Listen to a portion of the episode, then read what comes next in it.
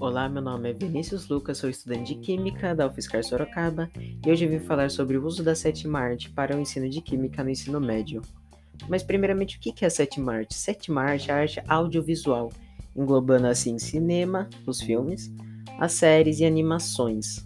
A arte audiovisual ela é composta também por todas as suas anteriores. Ela é composta, por exemplo, com música, suas trilhas sonoras, literatura em seus roteiros e tramas, artes cênicas em suas dublagens e atuações. Mas, primeiramente, existe química presente nas séries? Sim, tanto em séries em que a química é o próprio foco, né? Como, por exemplo, temos CSI, de investigação criminal, de perícia criminal.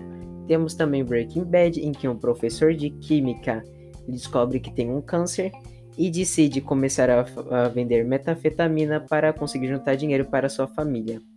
E também existem séries em que a química fica em segundo plano, como por exemplo a série The Hundred, em que o planeta Terra foi coberto por radioatividade, os humanos tiveram que sair da Terra, entretanto os animais que ficaram lá sofreram mutações genéticas.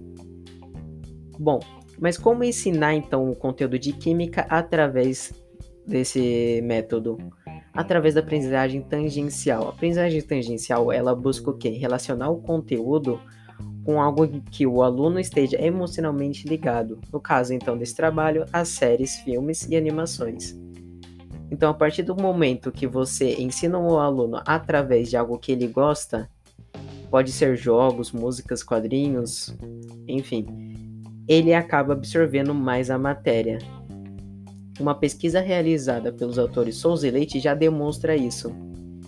Após eles fazerem é, uma apresentação com um compilado de cenas de episódios da série The Hundred em que a radioatividade estava presente, eles fizeram um debate sobre o tema.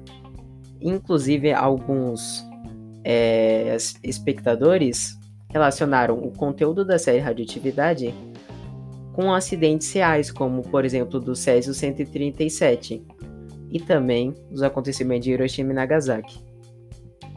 Isso demonstra, portanto, então que as séries é, são, não só as séries, mas os filmes e animações também, é um grande método de ensino que deve ser utilizado dentro das salas de aulas desde que haja uma discussão também.